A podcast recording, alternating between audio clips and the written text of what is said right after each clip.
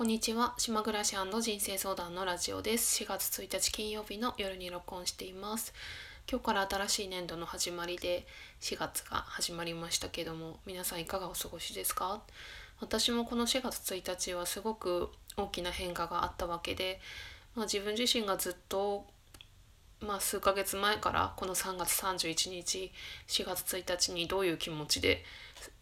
生きてるのかなっていうのはすごく興味があったんですけど、まあ、ついにこの時が来たかっていう感じでいます。まあ、自分が3月31日で昼の仕事固定収入を得ていた仕事を一旦終わりまして、まあ、4月からはその仕事は週に2日新しい自分の企画をやったりとか同じ席と同じパソコンで継続してやるので、まあ、週に2日その組織の中で、まあ、過ごすということを継続しながらも、まあ、フリーランスのカウンセラーだったりインタビューライターとか、まあ、そういうことをやっていくっていう、まあ、今までもやってたんだけどまたそれをそうだねうんあの新しい新しいこう事業とかもあるんですけど、まあ、そんなことを始めるっていうすごく大きな転換の時なんですよね。でまあそんな中で自分が今日どんな気持ちで4月1日を迎えたかっていうとねもうね はっきり言ってねうつ状態なんですよね。すごく落ち込んでいてまあ今はね時間が経ったからまた良くなりましたけど、まあ、昨日がその一旦まあ最後の日ということで、まあ、私ね今島で暮らしていてここは人口が2000どんどん人口減ってきちゃってね2700人ってずっと言ってたけどまあそろそろ2600人だよね2600人の人口で、まあ、職場の人だけじゃなくてその地域の方たちにも挨拶をしたいんですよね 自分としては。あのうん、みんながその私のことを注目してるっていうかなんかそれをすごく感じるのでその挨拶したいっていうのがあって昨日は一日そういうまあ、お世話になった方にあの挨拶をして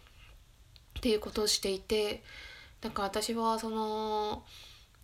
東京ミルクチーズケーキあれ？東京ミルクチーズケーキ工場だっけ？なんか名前が違うかも。なんか牛の可愛いイラストのパッケージのお菓子があるんだけどそれを前の会社を辞める時もねそれのお菓子にしたんだけど今回もそれ同じやつ買って80枚買ってえーと、その他のお菓子もあってだから90人分約90人分のそういうちっちゃいお菓子をパッケージにしてそこに手書きのお手紙を入れて新しい自分の名刺を入れて、えー、テープで貼ってっていう、まあ、自分がね本当にまめな人だなって思うんですけど、まあ、そういうのが好きなわけですよ。まあ、普段私自身としてはすごく情熱的だし人間のことが好きだし、まあ、でも自分のその特性というか普段あんま喋らないので1対1でじっくりと時間を作って話すということは好きですけど表面的な雑談とか、えー、笑顔とかがないので あのあんまり何て言うのかなそういう節目の時の挨拶っていうのを自分としてはすごく大事にしてるんですよね。そこで多分うまく生きてきたというかそこであのそうだなうまいことやってきたなんかやっぱり挨拶をちゃんと知ってる最後のそういう節目とか始まりの時に挨拶してれば普段別に無表情だってね大してねあの影響ないんですよね。まあそうそういう風に生きてきたわけなんだけどそれでさだから昨日ものすごい人に挨拶とかをしてね、まあ、すごく疲れちゃって人疲れしてしかもマスクしてるわけじゃない？マスクして喋るっていうのがすごく久しぶりだったしあの苦しかったですよね。もう疲れちゃって。うん。それでまあ疲れちゃったっていうのもあるんだけど、まあ、最終的にちょっとその日の最後の最後に、まあ、自分が傷つくことがあって、まあ、それは本当にこう傍から見たらきっと何でもないこと本当にたわいもないと思う友達同士のおしゃべりの中でのワンシーンなんですけど私としては自分が傷ついたっていう風になってしまったのでまあ泣いたんですよね帰り道歩きながら。で悔しくてその気持ちをまああの今朝4月1日起きた時にもまだやっぱり継続していてもう顔も上げたくないっていうかもう鏡に映る自分がもう明らかに元気がないっていう、まあ、疲れちゃったのもあるんだけどねもういっぱい大変なことがあって他にも本当に島で事件があったりとかいろんなことがあってもう大変だったからっていうのもあるけどやっぱりでも自分は私は自分を守っていかないとっていうのがあるからなんとなくそれを流すことはしたくなかったっていうちょっと詳しい話ができないんだけどとにかくそういうちょっとしたトラブルがあってうーんっていう気持ちでしたよ。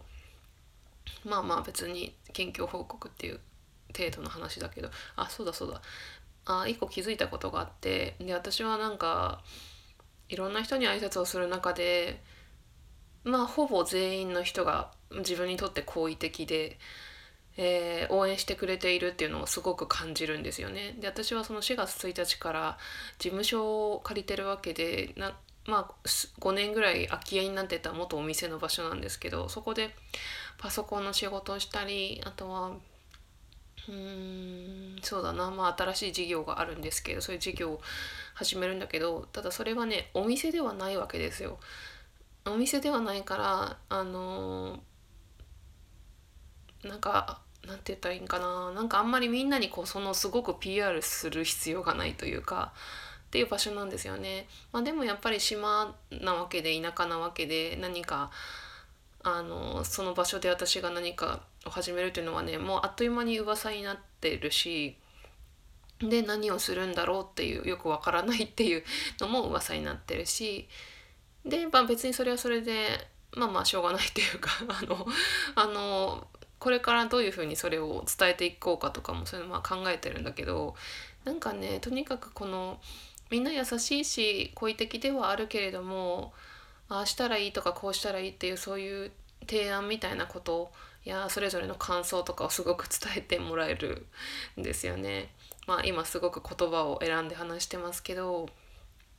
あのそれがちょっと自分にとってはやっぱり私自身としては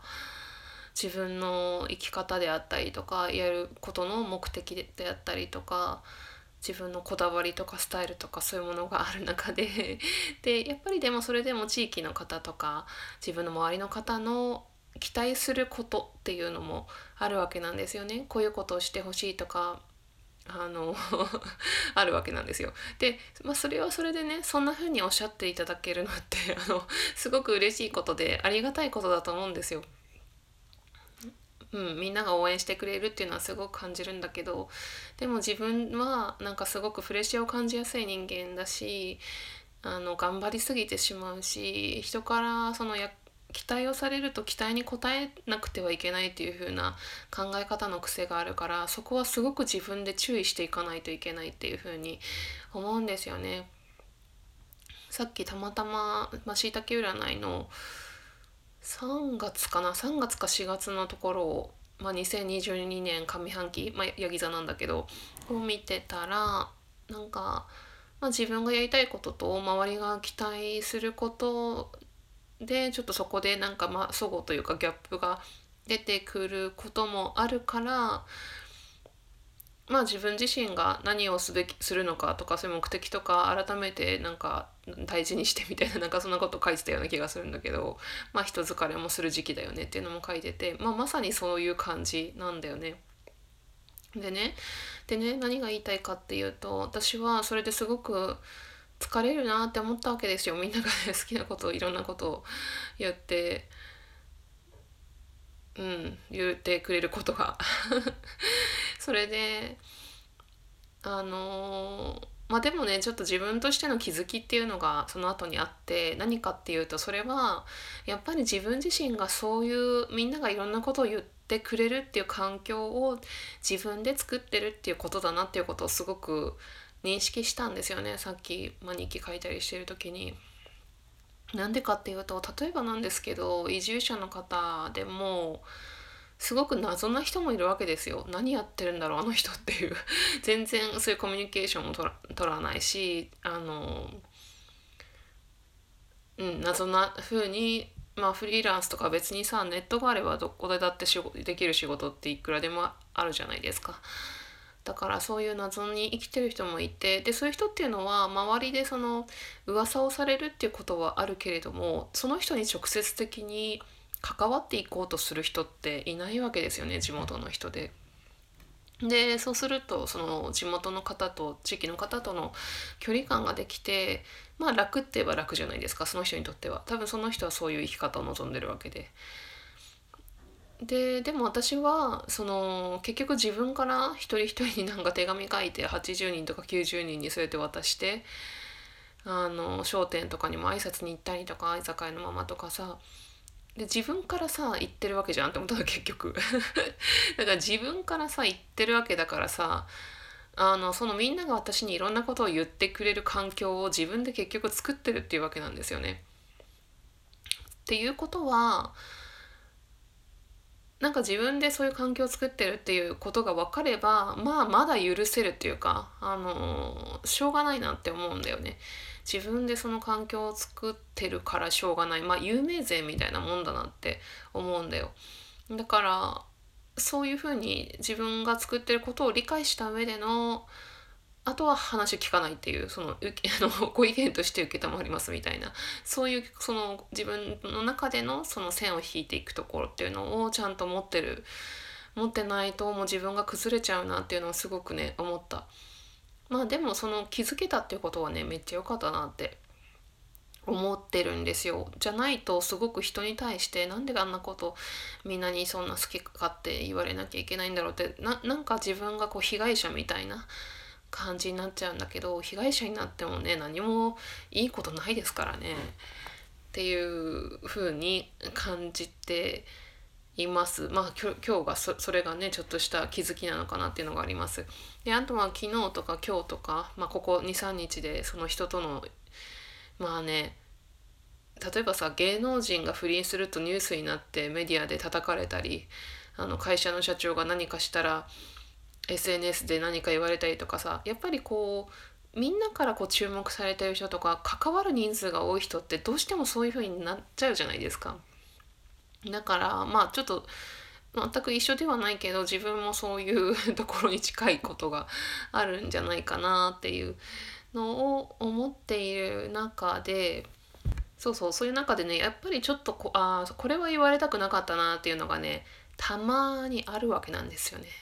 なんかちょっと誤解されていたりとかまあそれは私がやりたいことじゃないわって思うっていうかちょっと、うん、違うよっていうとこがあって、まあ、それを一人ずつ一人ずつ こう説明していくっていうのはすごく大変だからまあこういう島とか田舎で暮らす時になんかやっぱりこう分かりやすさみたいなのもね 大事なのかなって思って相手に伝える時にね思っているんだよね。でねうんとあそうそうであとこれはね考え方の癖で、まあ、自分はまだ全然できてないですけどあの認知のあ認知の再構築っていうことがあってそれをちょっとやってみようかなって思ったんだよね。具体的にはどういうことかっていうと認知っていうのは自分のその捉え方感じ方とか考え方のことですよね。うん、例えば分かりやすい例で言うと誰かとこう誰か会社の人とこう目があったのに目をそらそらされましたっていう時にあれ私あの人なんかあそらされたっていうのがあんまりあれか。ももうちょっと何て言ったらいいかな。あのあいろいろあるじゃん。いろいろある時にあいや目をそらされたパターンでいいや。ああの人なんか私のことなんか嫌いなのかなって思ってしまう。あ目があったのに挨拶してくれなかったでもいいけどそういう時に感じることってそれそれが認知ということなんですね。でそれがなんかすごく深読みして考えちゃったりとかネガティブに捉えちゃったりとかなんか勝手に考えすぎちゃったりとかそういう、まあ、考え方の癖っていうのがあってでその認知の再構築っていうのは自分がそのネガティブに捉えたことに対してその事実に対してあのいいことは何だろうっていうのを考え直してみるっていうことをやるともうちょっと客観的にあのそういった出来事と対峙できるというかあの俯瞰して考えられる、まあ、それをやることによって自分が落ち込まないっていうことですよね。だから自分自身も、まあ、最近ちょっと3つぐらい気になるこう人から言われてちょっと嫌だなって思ったことがもうあってここ23日で。でそれをちょっとその認知の再構築っていうところでああでもあの人は私のことを応援してくれてそう言ったんだなとか言ったんだろうなとかあとあの子は自分とは違う価値観を持っていてこれをやったら私が喜ぶと思って言ってくれたんだなとかそういうのを考え直してみるっていうことをやってみたんですよね。まあそしたらまあめっちゃ楽にはならないけど多少はね気持ちがちょっとこう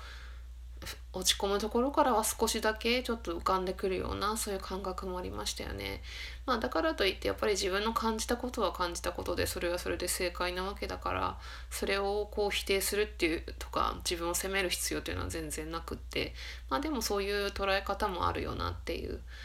まあ、その上で何か相手に言わなきゃいけないことは言ったらいいと思うんですよね。自分はこういうふうに言われて傷ついたとかまあ、それは関係性にもよるから大して仲が良くない人でよまあ良くないっつうか大した関わりがない人であれば別に何もほっといていいと思うんですけどなんか自分にとって仲がいい友達であったりこれからも付き合っていきたい人であればまあなんか自分が思ってることを伝えるっていうのがをやるしかないんだろうなっていうのはすごく思ってます。でその上で関係性が変わっていたり離れることがあるんであればそれは全然私としては全くそれでいいっていうか大事なのはやっぱり自分がどうなどうありたいのかっていうことの方が大事なんですよね。そうだな。うんそれが一番大事かな。なんか家族が大事とか友達が大事とか恋人が大事とかペットが大事とかそういうのなくって自分の在り方がすごく一番大事だなっていうのを今は思いますね。結構喋りましたね。あの Kindle 本なんだけど Kindle 本まだできてなくて私ってね句読点のねあの当点点ですね。点がすごい多い人だなっていうのをねもうなんか今回すごく発見したんだけど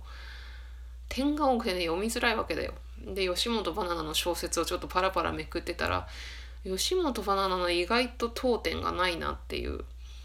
なんか例えばさ「でも」とか「そして」とか「ところで」とかなんかそういう時にいちいちさ点打ってたんだけどさそうするとすごくこう読んでいてこう前に進まないっていう感覚がすごくあって自分の文章がね。それをさ一個ずつまた直したりしててさ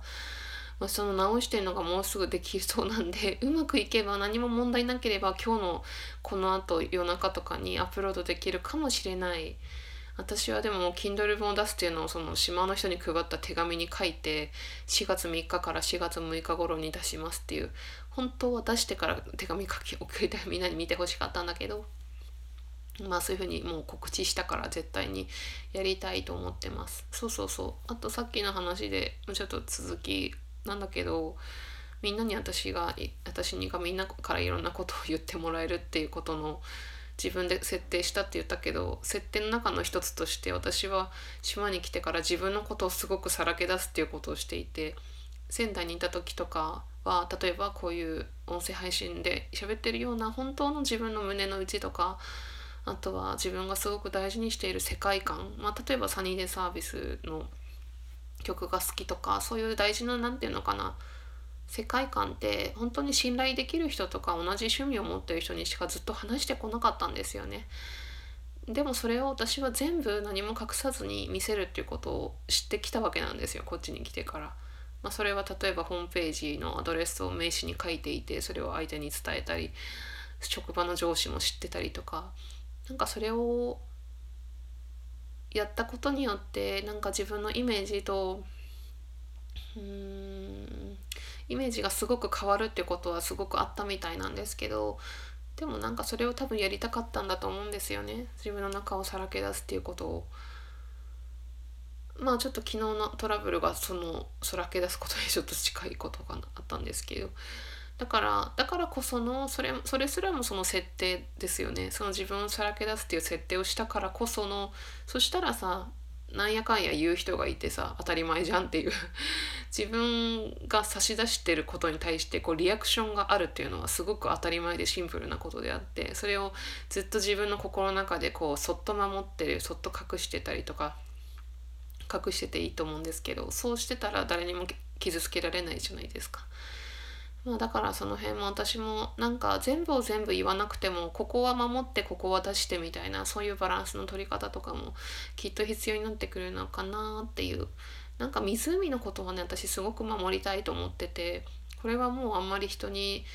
教えなくていいなっていうか あの PR してあのお客さんはすごく欲しいんだけどそれを分からない人に伝える必要はないなっていうのをすごくあの本当にここ数日で思いました。なんか必要な人にだけ届けばいいっていうのをすごく思ってるなって思ってます。まあまあそんな感じでめっちゃ真面目な話しちゃったんだけど2022年4月1日そんな感じでした。まあ皆さんもいろいろ季節の変わり目ってねそういうまあ、あの春って毒出しの季節って言いますからそういう、まあ、体の症状もそうだしネガティブな感情とか浮き上がってくるっていう時もあると思うんですけどまあゆっくりのんびりと自分に正直にやっていければいいかなって思ってます。今日は私も初めて塩風呂に入りました塩を 20g お風呂に入れてあのムカつく気持ちをこうバシャンってお湯叩いたりしてあのまあすっきりしたかというとあんまり塩の感じがよく分からなかったけどもなんかそういう風にまあ、心だけじゃなくて何かこうフィジカルに整えていくとかねそういうこともできればいいのかなと思いますね。今日は新月みたいですね。新しい始め始まりの日一日ですね。皆さんにとっても優しい春でありますことを願っております。ではまた今年度もどうぞよろしくお願いします。ありがとうございました。